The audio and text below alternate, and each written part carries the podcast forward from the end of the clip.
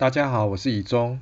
台股自今年以来反弹逾一千五百点，低基期的电子股反弹的力道最为凶猛，股价呢是反映未来。那产业的基本面已经落底了吗？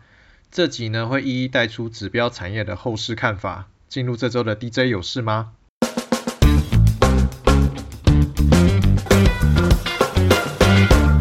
首先来关心美股。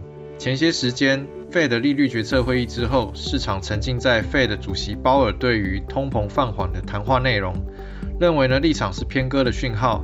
不过呢，近日呢，鲍尔在一场的访问当中，又提到劳动力市场异常的强劲，可能需要进一步升息，那再度呢浇熄市场的热情。群益期货分析师高子旭表示，可以观察到目前的薪资年增率仍然居高不下，非农数据呢也异常的火热。服务类通膨数据没有明显的下降，而若 Fed 所在意的薪资年增率到了第二季底，年增率呢还是在四趴以上的话，可能会让明目通膨的下降速度不如市场所期待，这也会让市场修正利率的预测，提高利率达到五点一趴的可能性。下周最重要的呢，就是将公布美国一月的 CPI 数据，那市场预估 CPI 将达到六点二 percent，较上个月下滑零点三个百分点。核心 CPI 预估年增五点五 percent，较上个月下滑零点二个百分点。高子旭表示，近期呢低基期的科技股搭配 Chat GPT 的题材涨势凶猛，但是随着 Google 推出聊天机器人 Bard 的应战，但是呢却不如市场预期，短期呢可能浇熄科技股的热情。在观察到上半个月除了 CPI 数据公布之外，没有其他能够刺激市场持续上涨的动能。整体而言，科技股可能会涨多之后进入震荡整理，大盘呢也会拉回年线的位置进行整理。高指数进一步的观察，市场的资金总量其实持续的在下滑，等待三月升息之后，杠杆基金可能会出现解杠杆的卖压，届时呢美股表现会有一定的压力。回到台股，最近台股在反弹的格局当中，许多族群都有表现。我们团队呢，从 XQ 热门族群当中挑选出自动化相关的1590雅德克 KY、2049的上银以及1597的值得。主线记者认为，气动元件厂雅德克 KY 是中国解封的受惠股，第二季即将步入传统旺季。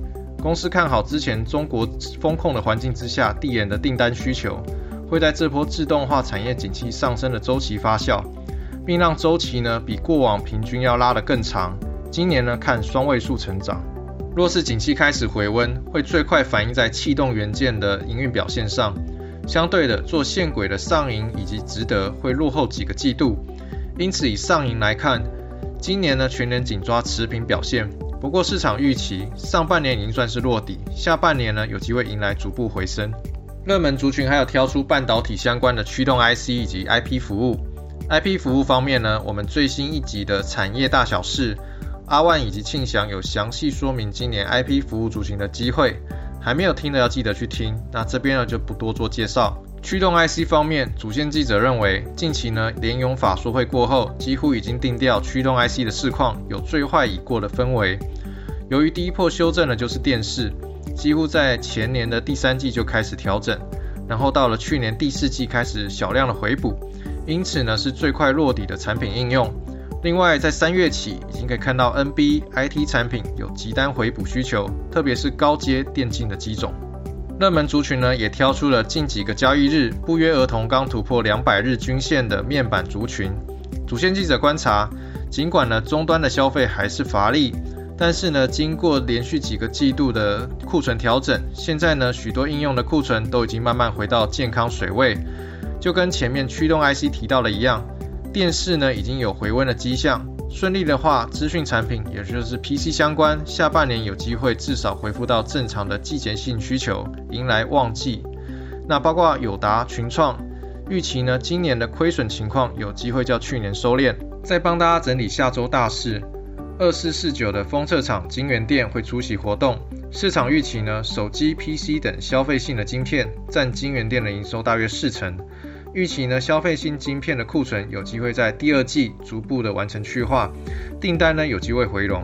预期晶圆店的第二季营收有望回升，今年呢看逐季的温和成长。下周 North Flash 的旺宏、华邦店都要举行法说会，预期上半年市况在底部，不至于再更坏。库存水位呢，目前虽然还在高档，但是呢，在客户严格调整库存之下，加上去年第四季也都开始减产，因此呢，库存情况已经有逐步改善。下周八零八一的类比 IC 厂智新要举行法说会，由于 NB TV 相关的应用占比比较高，目前呢持续的去化库存，但是呢 NB 呢有机会在第二季有回补的需求。NCU 族群六二零二的盛群以及四九一九的新唐要举行法说会。NCU 整体来看还是在去化库存阶段，不过新唐的三十二位元比较多是应用在车用以及工业应用，加上呢 BNC 有 Intel 的伺服器新平台的加持，是 NCU 族群当中基本面比较好的厂商。烘焙设备大厂一二六四的德迈也会出席公开活动。中国市场占营收三成多，今年呢受惠中国解封效益，将有明显的成长。全年的营收呢有机会挑战新高。下周一五零三的市电、六五九二的和润以及企鹅行会举行冲霸的成立记者会。冲霸呢是三方合资的公司，将抢攻电动车的充电商机。下周也有很多家的新股上市柜前的公开活动。六八六九的云豹将举行上市前法说会。这家公司呢，主要业务包括太阳能电厂、售电、离岸风电、储能、绿电交易等等。六八四零的东研信超也即将上柜，是检测验证服务厂，同业呢是六一四六的更新。那东延信超呢，聚焦在强制性检测验证服务，三大 NB 厂，中国主要的智慧型手机厂都是客户。那今年呢，在五 G NR 以及 WiFi 六、WiFi 六一的产品市场渗透率逐步的提升之下。看好呢，今年业绩逐季走强，有机会再挑战历史新高。最后是沉寂一段时间的钢铁族群，中钢下周将开出三月以及第二季的盘价。由于中国解封之后，市场对于需求回温抱持期待，再加上上下游的库存去化也告一段落，以及美元走跌等等的因素，中钢呢对于钢市的看法呢相当的正向，预期三月盘价呢会续开涨盘。